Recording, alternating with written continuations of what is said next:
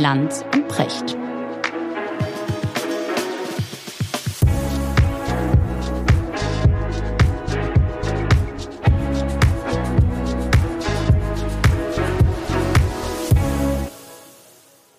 Guten Morgen, Richard. Guten Morgen, Markus. Wo erreiche ich dich? Ach, du weißt ja, mein langweiliges Leben. Zu Hause. Das ist täglich, täglich. Kleine Pause, kleine mhm. willkommene Pause aus dem Schreiben am neuen Buch. Ja, genau. Weißt du, seit fünf Wochen ne, sagst du mir jedes Mal, ich schreibe gerade an meinem Buch. Und deswegen dachte ich, ich, ich finde, wir sollten heute mal darüber reden, was sind deine Bücher? Gibt es da ein Erweckungserlebnis? Was sind deine Lieblingsbücher? Was sind die wichtigsten Bücher? Was sind Sätze aus Büchern, die du behalten hast, die sonst vielleicht Schrott sind? Äh, also was bedeuten dir Bücher ganz grundsätzlich? Hast du ein Lieblingsbuch, Richard? Ach, nicht ein einziges, ne? aber ein nee, paar ne? Bücher, die mich äh, stark geprägt haben, das auf jeden Fall. Ich mein Leben besteht aus Büchern. Also ich lebe ja auch hier zu Hause in einer Welt aus mehreren tausend Büchern. Und ähm, die leben für mich natürlich. Ne? Also hier alle Bücher, die man, von denen natürlich nicht alle hat man gelesen, aber viele hat man gelesen, bei anderen schlägt man was nach und so weiter. Genau. Also das, das ist schon, schon irgendwie so eine intime Welt, die einen begleitet. Aber ich kann ja sagen, welches Buch mich äh, mir im Augenblick durch den Kopf geht. Sag. Ja, und, und das ist, ich habe gerade den neuen Asterix gelesen. Ja, sehr gut. Mhm. Und? Und ja, das, also der Grund, warum man Asterix liest, zumindest aus meiner Perspektive, ist, weil es natürlich eine Wiederbegegnung mit der Kindheit ist. Und das hat lange Zeit nicht funktioniert, weil diese nur von Uderso äh, rausgegebenen Asterixe, die waren einfach grottenschlecht. Und jetzt haben die ja wieder ein ganz gutes äh, Team zusammen, ne, mit dem genau. äh, Jean-Yves Ferry, der ja tatsächlich es schafft, den genau gleichen Humor wie Goscinny äh, zu erzeugen. Richtig. Zum Beispiel im neuen Asterix gibt es eine schöne Formulierung. Also da sind die irgendwie im, im, Wilden Osten, also irgendwie bei den quasi Russen, ne? also bei den Proto-Russen. Ja, irgendwo zwischen Russland, Mongolei, Kasachstan, ja, da irgendwo. Russen, ne? bevor es Russen gab, genau. Und äh, da trifft er dann den, den, äh, den Ostmagier und erinnert sich daran, dass sie sich zum letzten Mal getroffen haben beim Treffen im Kanutenwald bei einem Seminar über alternative Magie. Das ist eine großartige Formulierung, Markus. Die musst du dir für seine Sendung merken. Ja, Wenn jemand wunderbar. irgendwie was merkwürdigen Kokolores erzählt, ihm vorzuwerfen, dabei handelt es sich ja wohl um eine Spielart von alternativer Magie. Total. Da finde ich, alternative Magie ist ein Mega. ganz großes Wort. Ja. Magic also sind einige Thinking richtig gute und dann auch noch drin. Alternative Magic Thinking. Super. Alternative Magic Thinking ist, finde ich, da, da, da kann man, da erschließt sich eine ganz dunkle Welt. Ja, großartig. Nein, das ist ja schön. Auf der anderen Seite ist es natürlich immer eine Enttäuschung weil im Unterschied zu früher findet man Asterix-Hefte ja nicht mehr spannend. Als Kind hat man die ja gelesen und hat ja richtig mitgefiebert. Klar. Und das macht man natürlich heute nicht mehr. Heute liest man Asterix einzig und allein wegen der Wortwitze und weil man das Gefühl hat, man trifft irgendwie alte Bekannte. genau. mein Sohn zum Beispiel hat immer, mein ja. Sohn hat immer behauptet, dass Markus Schmalz-Lockus eindeutig eine, ein Verweis auf mich sei. Wo kommt denn der vor? Irgendwo, glaube ich, taucht er auf. Okay. Und dann gibt es noch Ma nicht in, in Grachus, Grachus Vampus gibt es auch. Ja, Grachus Vampus ist aber mhm. ganz, ganz, ganz, ganz alter noch. Aber Markus Schmalzlocus, ja. ja Crassus Vampus.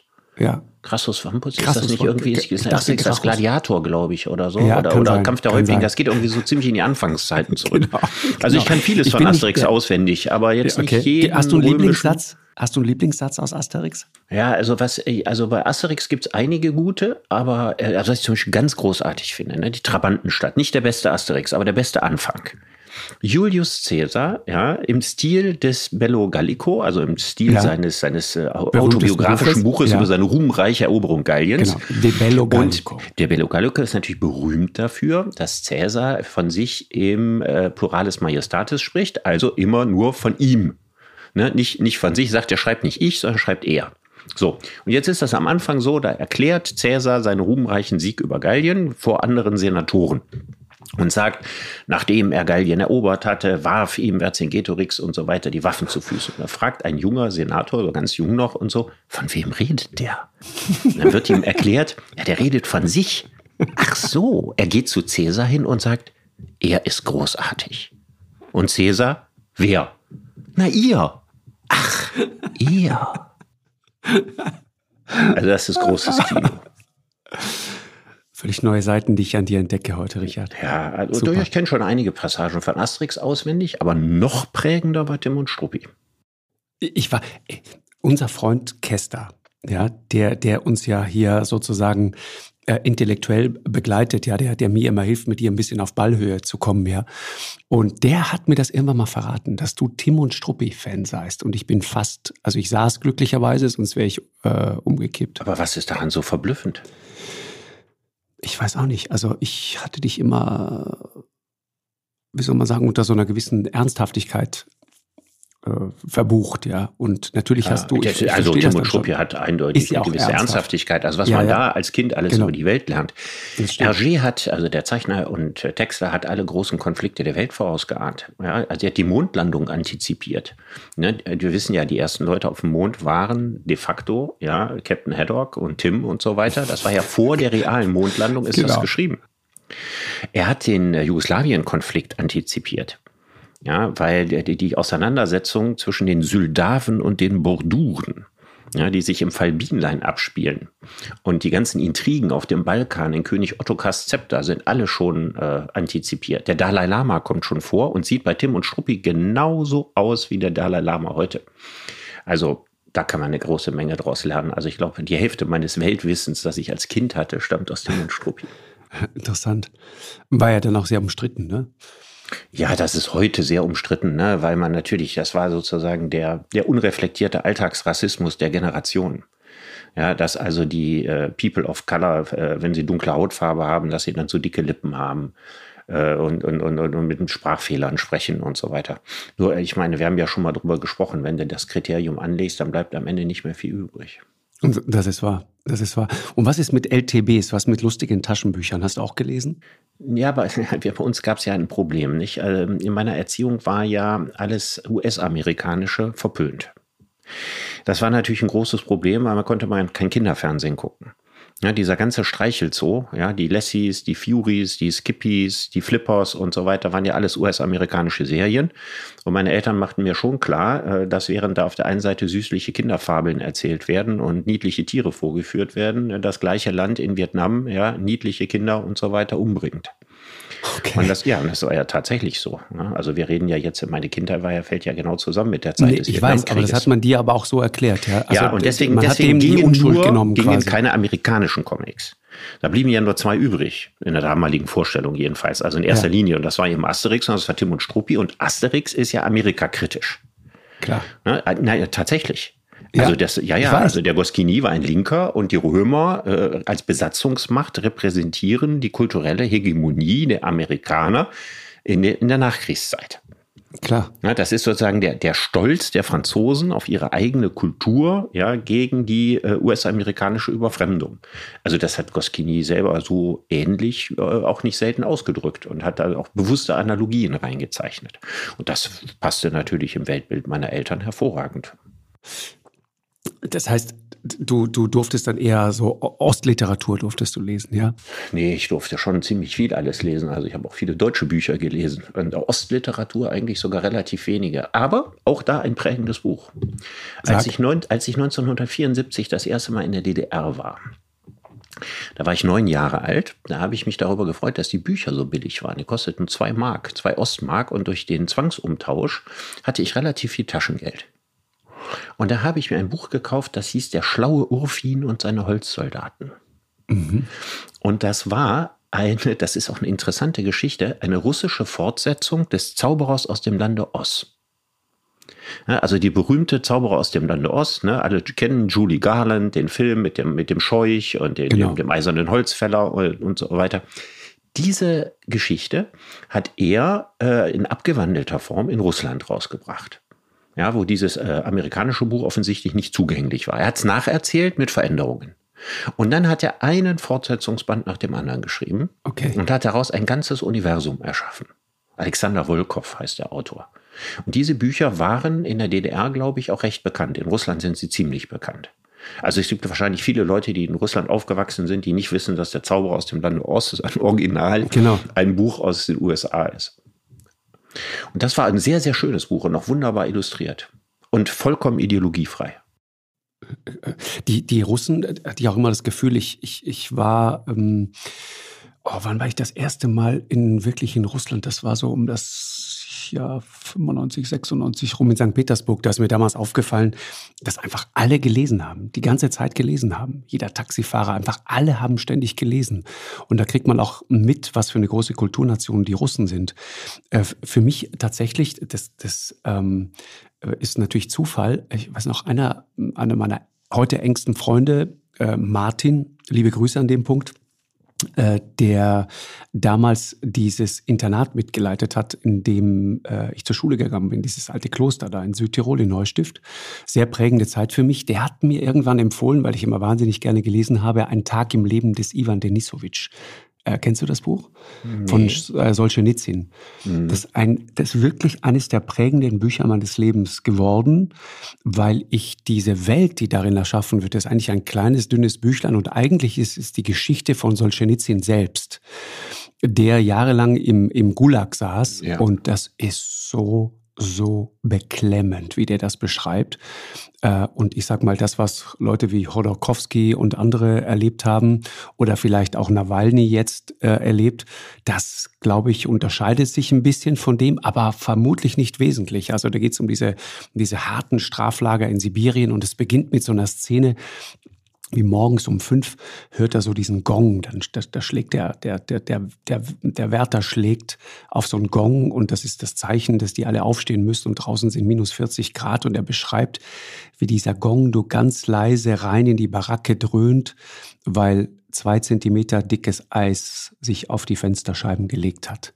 Und er beschreibt dann diese Situation am frühen Morgen, dass jetzt anderthalb Stunden jeder dieser Häftlinge dort für sich hat und wie wichtig das ist, bevor es dann zum zum Dienst geht, wobei Dienst bedeutet richtig harte.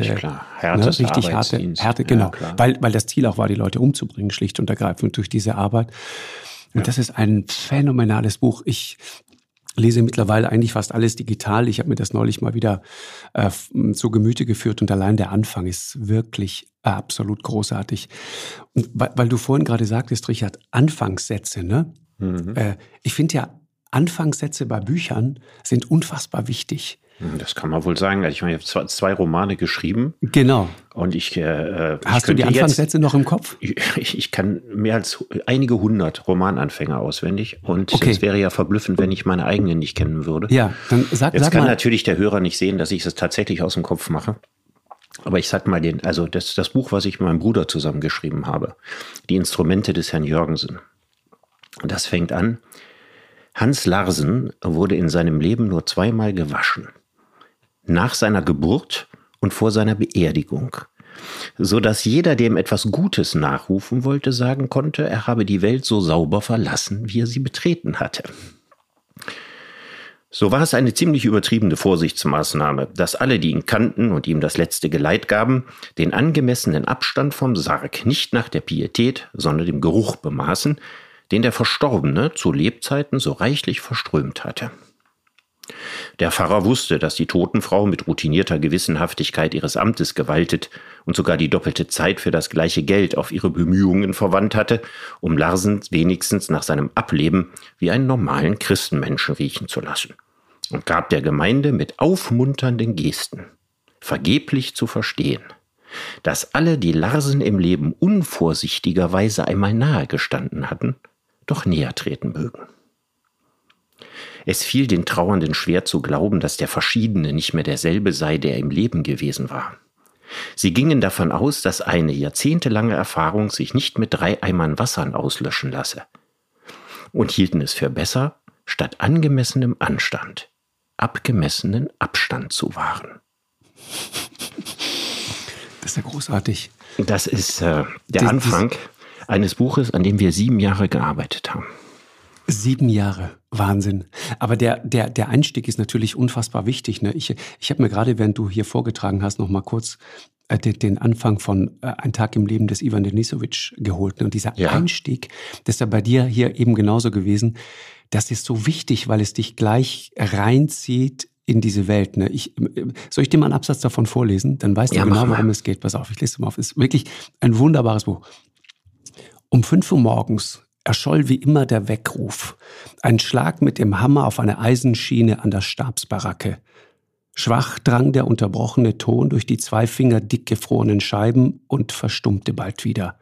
Es war kalt und dem Posten verging die Lust am langen Schlagen. Der Ton war verklungen und hinter dem Fenster war alles so wie in der Nacht, als Schuchow die Stubenlatrine aufsuchte, duster und finster. Nur der trübe Schein von drei gelben Lampen drang durch das Fenster, zwei in der Außenzone und eine im Lager selber. Weißt du, mit diesen paar Sätzen hast du alles beschrieben, worum es geht. Und das finde ich so großartig daran. Bist du vollständig reingesaugt, genau, ne? Genau. Bist mit einem Male in der Welt drin. Ich habe mit, ich hab mit äh, Ken Follett mich mal darüber unterhalten, der mir sagte, wie wichtig es ist, mit wenigen Wörtern und wenigen Sätzen sozusagen die ganze Welt zu etablieren. Und habe ihn mal gefragt nach seinem, ähm, nach seinem Lieblingssatz, äh, nach seinem eigenen Lieblingssatz. Und sagte er folgenden Satz, pass auf, The small boys came early to the hanging. Oder? Was für ein Megasatz. Also die kleinen Jungs kamen früh, um zu sehen, wie da Leute ja, aufgehängt, werden. aufgehängt wird. So. Ja, das ist aus äh, die, die Säulen der Erde. Das, so, so fängt das an. Und mit diesem einen Satz machst du im Grunde alles klar. Das ist absolut großartig. Du hast den, du hast in dem Moment hast du den äh, Leser, ja, schon genau, gepackt weil und der hat den Rest der Welt vergessen genau. und ist in deinem Text. Richtig, richtig. Es geht um The Small Boys, ja, ist wichtig. Also da gibt's so kleine Jungs. Das heißt, warum kommen kleine Jungs äh, überhaupt in die Verlegenheit äh, zuzugucken, wie Leute aufgehängt werden? Ja. Äh, dann weißt du schon, okay, du bist irgendwo im Mittelalter. Es geht um, um, um, um einen Schauprozess oder um, um sozusagen ein Spektakel, ja, wo Menschen hingerichtet werden. Und, und es geht darum, dass Leute noch erhängt werden. Äh, und und du, du weißt sofort, okay, in welcher Welt bist du jetzt gerade? Das ist wirklich absolut spektakulär. Äh, und ich, ich habe mit, mit ähm, das gehört diesbezüglich zu den schönsten Erlebnissen, die ich jemals hatte. Äh, wir hatten mal Stephen King hier zu Besuch im Studio. Und dann habe ich ihn damals gefragt, wie das läuft, wie er auf Ideen kommt. Und dann meinte er, weißt du, ich komme gerade aus Paris der hatte dort irgendwie einen Termin, hat sein neues Buch vorgestellt. Meinte, weißt du, ich kann dir nicht genau sagen, wann das passiert, aber manchmal gibt es so Momente, in denen kommt dann plötzlich so ein Gedanke. Und er beschrieb dann die Situation, wie er in Paris ein Taxi besteigt und losfährt. Und dieses Taxi fährt durch die Straßen von Paris und irgendwann kommt es zum Stillstand an einer roten Ampel. Und er guckt nach links und sieht ein weiteres Taxi daneben sich stehen und auf dem Rücksitz sitzt ein Ehepaar oder ein Paar, weiß er nicht. Er und sie. Und irgendwann springt die Ampel auf grün und die anderen biegen nach links ab und verschwinden aus einem Sichtfeld. Und er sagt, und ich habe mir überlegt, stell dir mal vor, kurz bevor die Ampel auf grün springt, zieht er ein Messer raus und bringt sie um, schneidet ihr die Kehle durch und dann fährt das Auto weg. Das wäre ein spektakulärer Anfang für einen Horrorroman, für eine Horrorgeschichte. Und hat er dann tatsächlich wahrscheinlich umgesetzt, oder? Ich weiß, ich weiß es nicht. Äh, es, es gibt ja auch ein, ein, ein unglaublich gutes Buch von ihm about Writing. Ne? Ich weiß nicht, ob du das kennst. Wo, das ist ein großartiges Buch, das musst du lesen. Das ist ein, ein, ein Buch, wo Stephen King beschreibt, wie, äh, wie man sozusagen richtig schreibt und wie der so Szenen entwickelt. Und es, es gab damals im Studio eine, einen wunderbaren Moment, da hatten wir noch Publikum im Studio und ich, ich sagte zu ihm, werden Sie jetzt in der Lage, diesen Leuten hier Angst zu machen? Könnten Sie uns jetzt allen hier mal so einen richtigen Schrecken einjagen? Und dann guckt er mich so an und sagte, na Markus, ganz ehrlich, das geht nicht. Weißt du, wir sitzen hier im warmen Studio und die Leute sind hier und es ist doch eigentlich alles in bester Ordnung. Hier ist auch nichts gefährlich und so.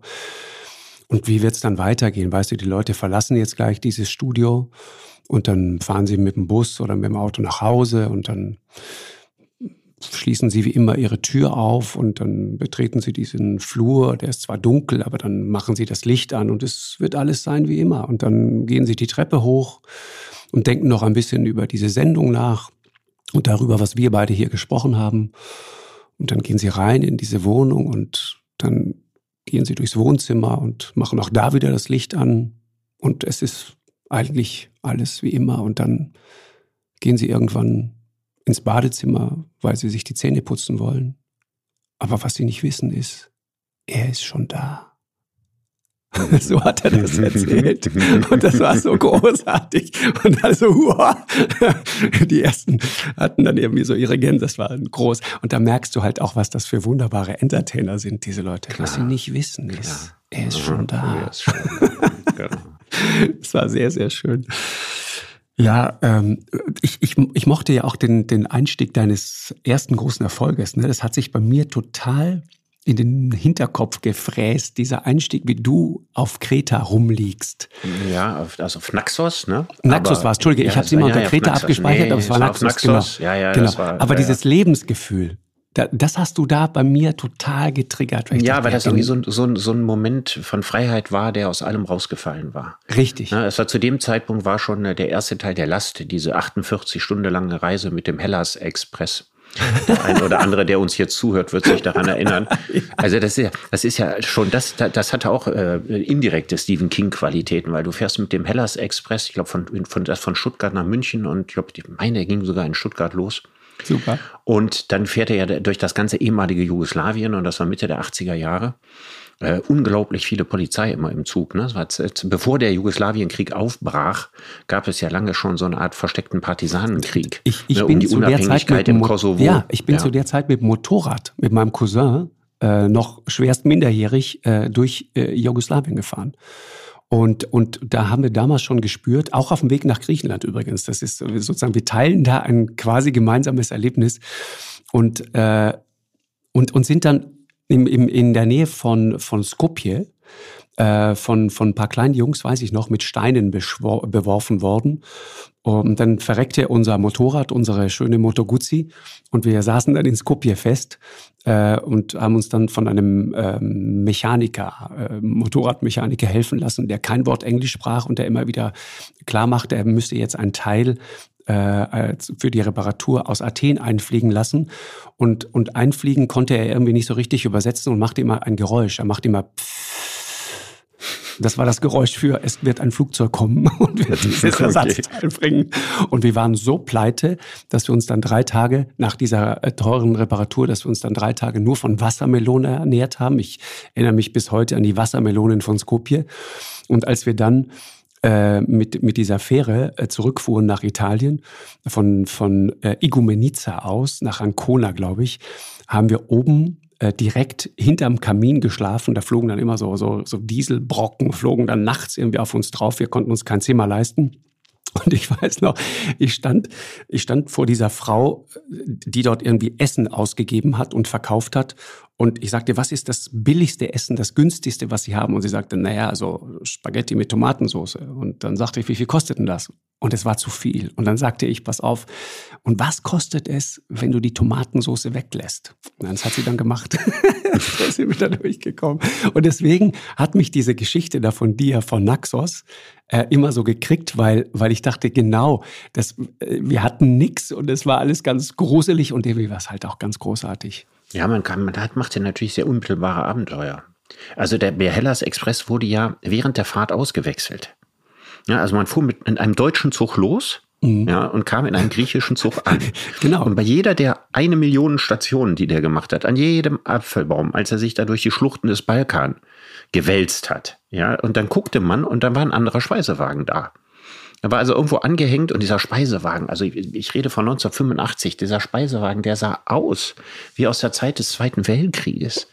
Und dann war es ja auch so, man konnte zwar immer mit seinem deutschen Geld bezahlen, aber man kriegte dann in anderen Währungen, ne, also in jugoslawischer Währung und in griechischer Währung sein Wechselgeld zurück. Super. Und ähm, manchmal hielt der Zug ohne Erklärung irgendwo eine halbe Stunde. Ja, und da war kein Bahnhof und nichts.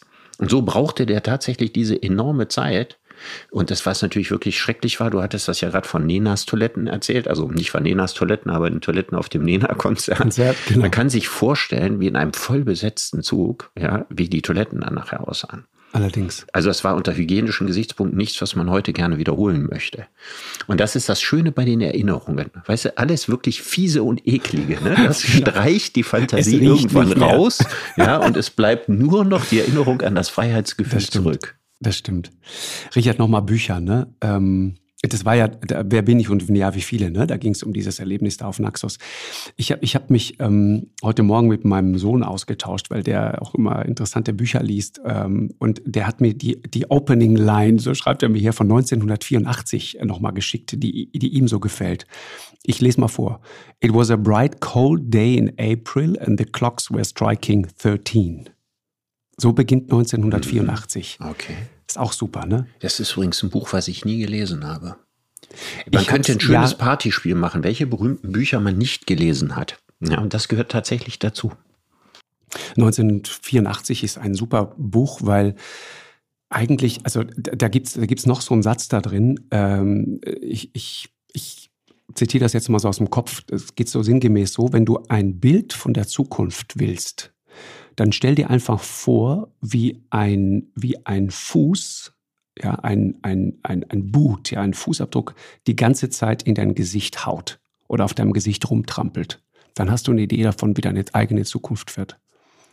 Total interessant. Du hast aber wirklich eine starke Affinität. Wenn ich jetzt denke, was du da erzählst, Stephen King, ja, Solzhenitsyn, 1984, ja, also du hast ein Fable für das Düstere, oder? Weiß ich gar nicht. Nee, ich habe, ich, ich hab, deswegen habe ich dich vorhin nach LTBs gefragt, nach lustigen Taschenbüchern. Ich, ich, das habe ich zum Beispiel auch mit Hingabe wirklich gelesen. Auch deswegen, weil dann, da tauchten ja, das fand ich an, an den Taschenbüchern immer so lustig, tauchten dann ja so Figuren auf, die man kennt. Aber in abgeänderter Form. Ich erinnere mich an, an Carsten Matschmeier, der immer in einem Ferrari vorfuhr. Mhm. Das, die, diesen Wortwitz, den fand ich, fand ich immer großartig. Ja, das, das war also alles noch die Leistung von Erika Fuchs? Ich, kann ich dir nicht sagen. Ja, das ich, ist ja die, die deutsche, ja, deutsche genau. Übersetzerin, ja, die ja. Donald Duck für die Deutschen zum Leben genau. erweckt hat. Müssten wir Frank Schätzing fragen, der ist eine Ja, aber die hat das auf jeden Fall ja für ganz, ganz lange Zeit gemacht und ist ja so vor, weiß ich nicht, 10, 12 Jahren gestorben auch irgendwie hochbetagt, die Dame, ja, Frau Dr. Erika Fuchs sogar. Genau, ich weiß. Also ich, ich glaube, die hat äh, eine Menge dieser Witze, die man nicht übersetzen kann, ja überhaupt erst kreativ hervorgebracht, so ähnlich wie die Asterix-Übersetzerin, was ja großartige Leistungen sind. Also ich, ich habe äh, die, äh, also Donald Duck und Co. habe ich erst über den zweiten Bildungsweg gelesen. Also da Wirklich, war ich schon ja? erwachsen. Ja, da war ich schon erwachsen. Aber ich habe, es gibt zumindest ein Wort daraus, das in meine Alltagssprache übergegangen ist. Nämlich? Und das sind die Fantastillionen. Ja. Ne, von, genau. von Onkel Dagobert. Genau. Den, finde ich immer gut, weil das kann man immer dann benutzen, wenn man über irgendwelche gigantischen Geldbeträge, die, man, die genau. man nicht genau, die man nicht genau, genau beziffern kann. Kann man ja, aber sagen, da, ne? da werden Fantastillionen rein ja. investiert. Genau, und Fantastilliarden. Und, und auch diese Idee, einen Geldhahn zu haben, ja, der, wenn er dann sein, sein, seine, sein, sein Geldbad nimmt. Und die Vorstellung, dass da sozusagen kaltes Geld und warmes Geld rauskommt äh, oder heißes Geld, das fand ich immer, fand ich immer lustig. Ja, Aber kam ich, da eigentlich auch schwarzes Geld raus oder so? Das hätte auch noch gepasst. Äh, nee, ich, ich, ich glaube nicht. Aber wenn du, wenn du dir das anschaust, ich meine, Leute wie Jeff Bezos und so, äh, die gab es damals noch nicht. Aber dieser obszöne Reichtum, der ist Die haben mit Sicherheit alle als Kind die lustigen Taschenbücher gelesen. Da bin ich ganz, ganz sicher. Ich glaube, die hatten Dagobert schon sehr früh als Vorbild. Ja. Es gibt noch eine, eine Sache, die ich so, so gut finde in 1984. Ich, ich weiß nicht, wie es dir geht. Ich habe ja immer so bestimmte Ideen oder Gedanken, die mich so packen. Die bleiben bei mir dann hängen. So wie bei dir die Naxos-Geschichte zum Beispiel. Ja, dieser Einstieg, der hat mich damals emotional gekriegt. Und es gibt in 84, in 1984 gibt es eine, eine, äh, einen, einen Satz so, so sinngemäß, wo es um Double Think geht. Ja, also die Frage, dass man sozusagen zwei Dinge gleichzeitig denken kann und von beiden gleichermaßen absolut davon überzeugt ist, dass sie richtig sind und auch beide gleichermaßen akzeptiert. Das und, geht ja bestimmt ganz oft in der Talkshow so, oder? Ja, zum Beispiel, genau. Und ich, äh, du hast es aber auch, wenn du, wenn du zum Beispiel äh, nach Amerika guckst, ja, wenn du Evangelikale dir anschaust, also Leute, die felsenfest davon überzeugt sind, dass du, was weiß ich, wenn du krank bist, dann brauchst du Medizin. Die aber gleichzeitig äh, eine Krankenversicherung für schlimmsten Kommunismus und Sozialismus halten und für eine Ausgeburt der Hölle. Und es glauben die beides gleichzeitig und sind von beidem gleichermaßen felsenfest davon überzeugt. Ja, aber was glaubst das ist ein du, wahnsinnig schlauer was, Satz, der, der ganz Markus, viel von dem vorwegnimmt, wo wir heute sind. Ja, was glaubst du, wie viel wie viele Menschen in der Lage sind, zwei einander widersprechende Dinge so in ihrem Bewusstsein zu speichern, dass sie dort nie zusammentreffen. Mhm, genau. Ja, also ich denke auch, äh, Geschichte der katholischen Kirche wäre anders nicht erklärbar. Ja. ich wusste es, dass das gleich ja, kommt. aber das Gleiche kann man, das Gleiche kann man auch über den äh, unrealistischen Sozialismus im Ostblock sagen. Ja, der an, an Widersprüchen vollkommen unüberbietbar war. Genau. Ja, wie man aus einer, einer Weltanschauung der Freiheit eine Ideologie des Zwangs machen kann und immer noch Richtig. glauben, man wäre der Gute. Und das ist hochinteressant. Also ich glaube, dass das eine sehr weit verbreitete Kunst ist. Aber Die spannende Frage ne? wäre, ob, ob, ob- ob Menschen das nicht bis zu einem kleinen Grad alle irgendwo können müssen. Und die Frage ist, was ist noch eine gesunde Dosis und wann wird es absurd? Richtig. Genau. Ich, ich glaube das nämlich auch, vielleicht hat das einen tieferen Sinn, ne? weil wir sonst an unseren Widersprüchlichkeiten auch zugrunde gehen würden. Ne? Also wir Ja. müssten uns das Leben anders reden, trinken. Ja, sich selbst erzählen. Ne? Also ich glaube, Genau. die, die, Menschen sind, es ist jetzt ein Satz auch aus, aus einem Buch, nämlich aus dem Mann ohne Eigenschaften, der ja mehr oder weniger das Buch meines Lebens ist, über den ich Musil. alle meine wissenschaftlichen Qualifikationsarbeiten geschrieben habe. Hast du? Ja, ich habe über Musil promoviert. Ich habe äh, vorher schon meine Magisterarbeit und eine Hauptseminararbeit über Musil geschrieben. Und es ist bis heute quasi meine Bibel. Das heißt, es gibt keinem Buch, auch keinem philosophischen Buch, dem ich so viele Gedanken verdanke wie dem Mann ohne Eigenschaften. Sag Und da mal kommt der Satz auch vor, da ja. kommt nee, jetzt gar nicht der wichtigste Satz, aber er, er, beschreibt in einem Kapitel ähm, einen Lebenslauf. Ja, das ist etwas, was man nicht erlebt. Während man im Leben ist, erlebt man sein Leben nicht als Lauf, sondern etwas, was man künstlich herstellt, indem man das ganze Fettgerüst weglässt, das die Wirklichkeit erst rund macht. Und wie schafft man das? Indem man, die meisten Menschen, heißt es bei Musil, sind im Verhältnis zu sich selbst Erzähler. Mhm. Und ich glaube, dass das absolut wahr ist. Total. Die Vorstellung davon, was für ein Mensch du bist, ja, ist immer das Ergebnis einer immer wieder neu aufgenommenen Erzählung deiner selbst. Ja, absolut. Und das ist einer von tausenden weisen Gedanken aus dem Mann ohne Eigenschaften. Also wenn ich damit anfangen würde, könnte ich einfach nicht mehr aufhören. Vielleicht sollten wir das einfach mal machen. Wir machen mal völlig verrückt eine Stunde nur über Musil und den Mann ohne Eigenschaften. Ja. Dafür, dafür wäre die Höchststrafe für dich, das zu lesen. Und die finstere Drohung ist, dass es als Roman nicht funktioniert, dass äh, zweieinhalbtausend Seiten zu Lebzeiten veröffentlicht wurden und noch ein sechstausendseitiger Nachlass besteht. Also dieses, dieses Buch äh, Ich lese die ist am Ende gar kein Buch, ja. ist kein Buch geworden. Genau. Ja, aber wer die Zusammenfassung liest, kriegt eben gerade die, die Weisheit klar. des Buches nicht mit. Natürlich es gibt nicht. eine andere Art von Umgang mit dem Buch. Ich würde was anderes empfehlen. Ich würde dieses Buch auf die Toilette legen oder ich würde es auf den Nachtkasten legen. Man muss das nicht von vorne nach hinten lesen, das ist vollkommen egal, sondern immer, wenn man irgendeine Seite aufschlägt da drin. Na, so haben die Leute das früher mit der Bibel gemacht. Dann haben die, dann findet man bei Musil irgendwas, wo man denkt, I wish I had written this song.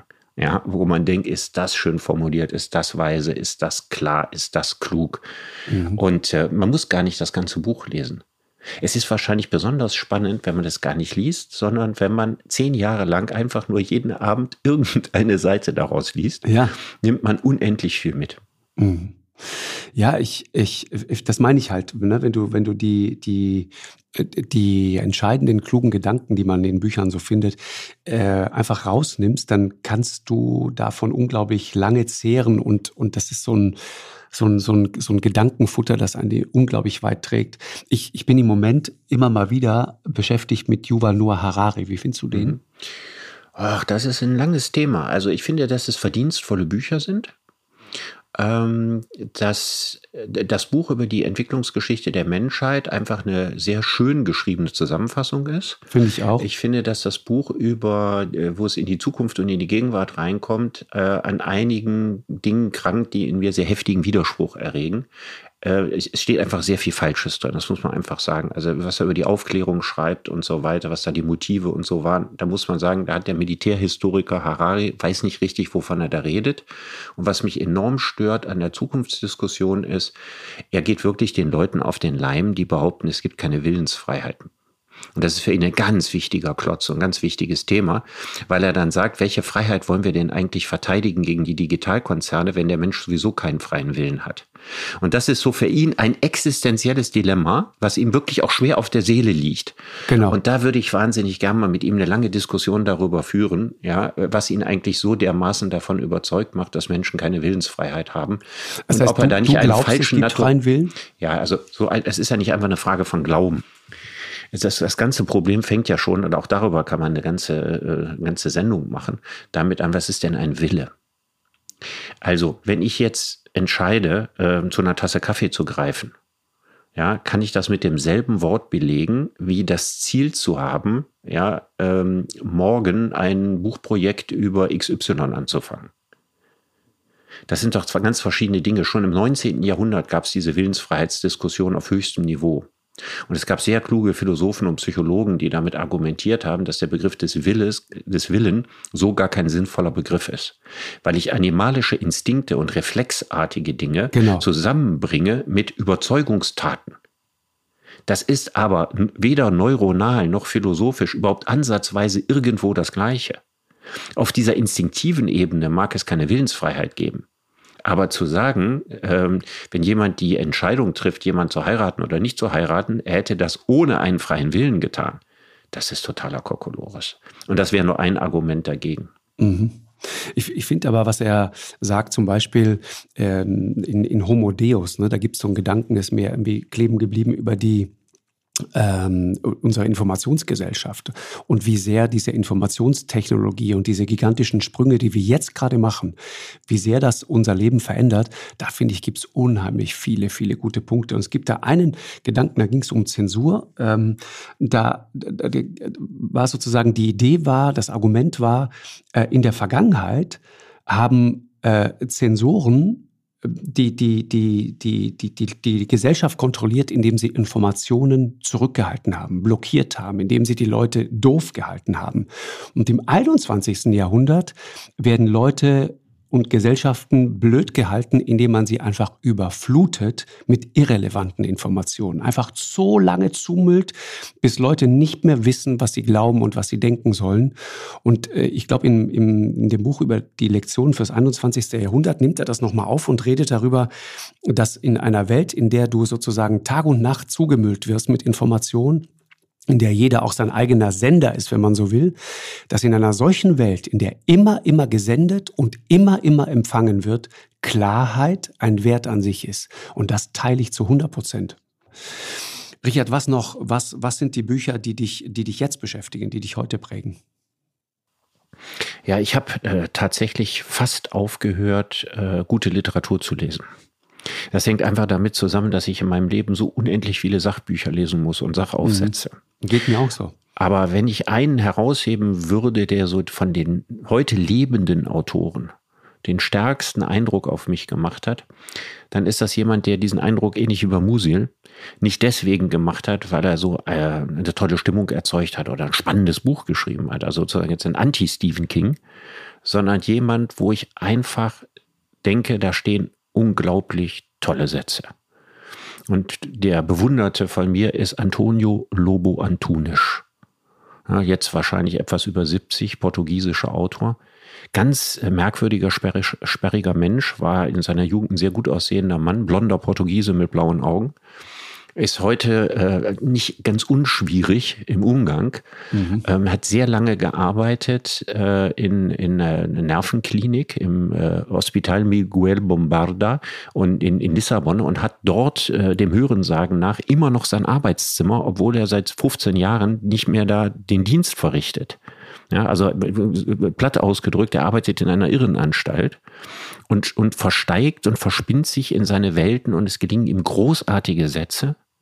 Und er hat in seiner Jugend schon, ja, in, in seinen ersten Texten geschrieben, dass er nicht möchte, dass seine Bücher in Buchhandlungen verkauft werden. Und zwar deswegen nicht, weil die Leute, wenn sie Romane lesen wollen, so drückte er sich aus, dann wollen die ja Lügen hören. Also Sachen, die nicht echt sind. Abdriften in eine Traumwelt.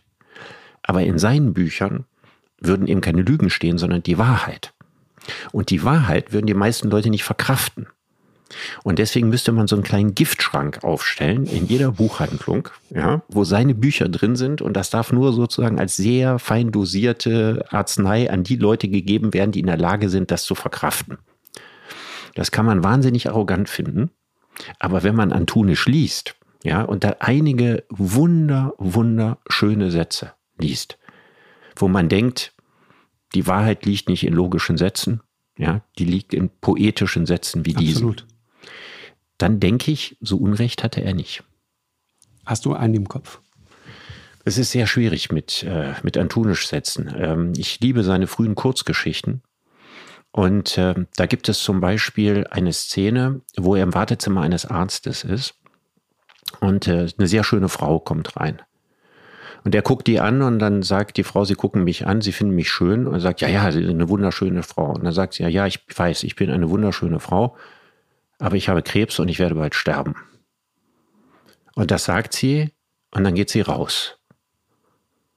Und er bleibt zurück und sagt sich, naja, sowas macht mir nichts aus. Ich bin ein Mann, der an was anderes denkt. Und als sie rausgegangen war, da hatte ich sie schon vergessen.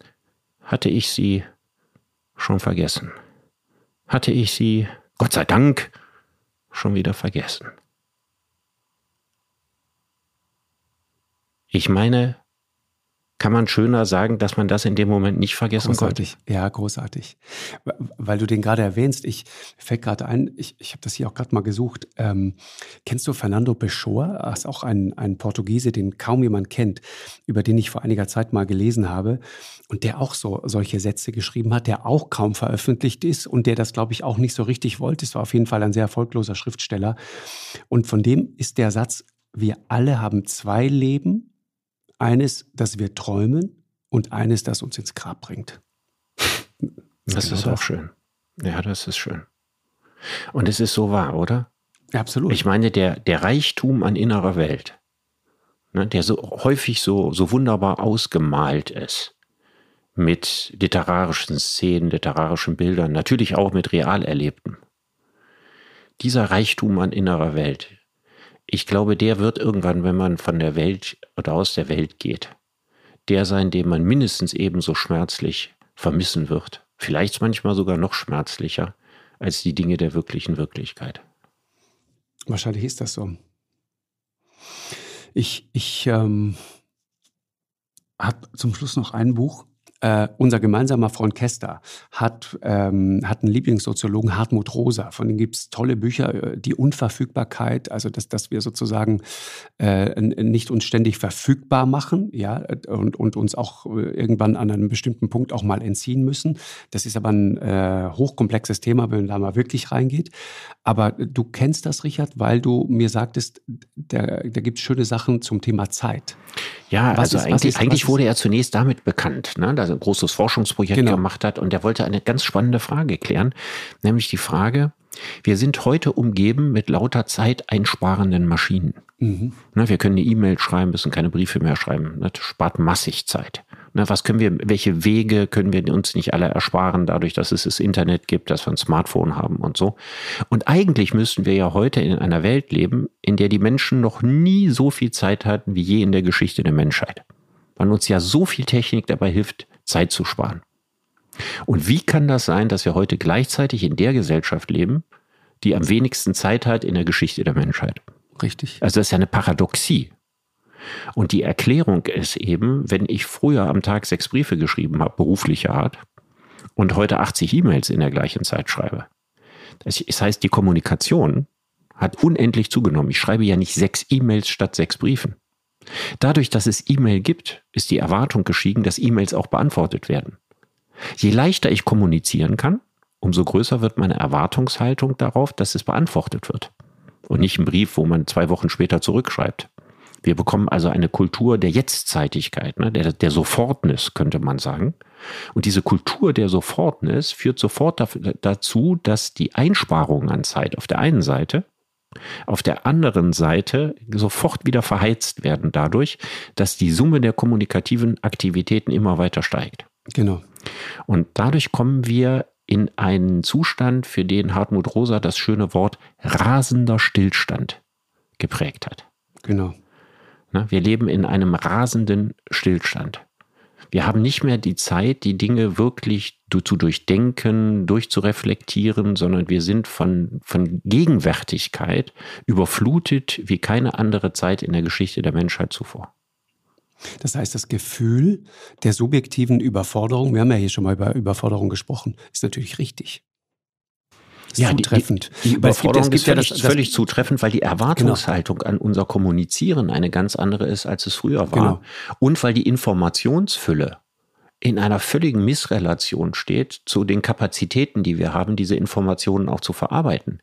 Ich meine, was wusste denn ein Mensch im 15. Jahrhundert? Wenn der sich gebildet hat, sagen wir die Humanisten oder so, dann haben die die alten lateinischen Schriften von, die zu dem damaligen Zeitpunkt fast 2000 Jahre alt waren, ausgegraben oder sie haben die Sprachen gelernt, sie haben das übersetzt. Was für eine ruhige, langsame Zeit. ja, und haben das dann so allmählich übertragen auf gegenwärtige Verhältnisse und haben sich das in Briefen geschrieben. Wie lange dauerte das, in der Zeit, als der Buchdruck gerade kam, bis genau. so ein Buch dann gesetzt war, bis es irgendwo erschienen ist. Da ist man doch irgendwo hingereist mit seinem Manuskript, ja, weil man das nicht der Post überantworten konnte in der damaligen Zeit. Das war natürlich ein völlig anderer Lebensrhythmus. Ich will nicht sagen, dass der besser gewesen ist. Aber dadurch konnten die Leute nicht so sehr das Gefühl haben, pausenlos überfordert zu sein, Richtig, wie das ja. heute ist. Ich muss gerade an dich und deinen dein Roman denken, den du mit deinem Bruder geschrieben hast. Stell dir mal vor, du würdest heute deinem Verlag sagen, das nächste Buch gibt es in sieben Jahren. Mhm. Da würden die doch durchdrehen. Ähm, das, da würden sie sich überhaupt nicht drüber freuen. Das ist sicher ganz sicher. Aber wir dürfen nicht vergessen, in der Geschichte gab es Verlage, die mehr als sieben Jahre warten konnten. Also der arme Rowold Verlag, ja, für den Robert Musil den Mann ohne Eigenschaften geschrieben hat. Der erste Band war kein großer Erfolg. Ja, und angekündigt war zwei oder drei Bände und das geht immer so weiter und dann kam irgendwie nichts mehr richtig. Ja, dann wurde so notgedrungenen Schnitt gemacht und noch irgendwas veröffentlicht, dann 15 Jahre später. Und die berühmteste Geschichte ist die Geschichte mit Köppen. Mhm. Ne, Wolfgang Köppen, der nach einige sehr erfolgreiche, literarisch hochwertige, schöne Bücher in den 50er Jahren schrieb, von seinem Verlag dann weitere 30 Jahre am Leben erhalten wurde, in der Hoffnung, es kommt noch der ganz große Wurf. Und es kam nichts. Und dann hat man gedacht, als er gestorben ist, jetzt findet sich aber im Nachlass ja, wahrscheinlich ein 2000 Seiten Werk, aber auch das fand sich nicht. Und ich glaube, die Angst vor, davor, dass äh, jemand, der sagt, das dauert jetzt ein paar Jahre, ein neuer Köppen ist, der ist, die ist sicher groß und wir leben heute in der Verlagswelt auch in einer Hire- und Feiergesellschaft. Total. Dass ein Verleger sagt, ich glaube an diesen Autor, ja, und dann lass ihn noch mal sieben Jahre basteln, das kann es eigentlich in der heutigen Verlagswelt im Prinzip gar nicht mehr geben. Das macht man vielleicht noch mit einem Nobelpreisträger. Genau, so ist es. Aber eigentlich mit einem normalen Autor, ja, der, der recht erfolgreich war, würde ein Verlag sowas heute nicht mehr machen. Mhm. Also, Richard, danke dir sehr. Das hat Spaß gemacht. Über Bücher, ja. finde ich, sollten wir nochmal eine zweite, eine zweite Folge machen. Ich bin gespannt. Ich habe ja bisher ja. nur die düstere Seite bei dir so richtig kennengelernt. Ich bin gespannt, wie die helle aussieht. Beim nächsten Mal reden wir über ganz hell. Da reden wir über Polarliteratur. Ja, über, über weiße, unberührte Eislandschaften. Okay, ich bin gespannt. Ja, danke ja. dir sehr. Bis zum nächsten Mal. Tschüss. Tschüss. Ciao, ciao, ciao. Eine Produktion von M hoch 2 und Podstars bei OMR im Auftrag des ZDF.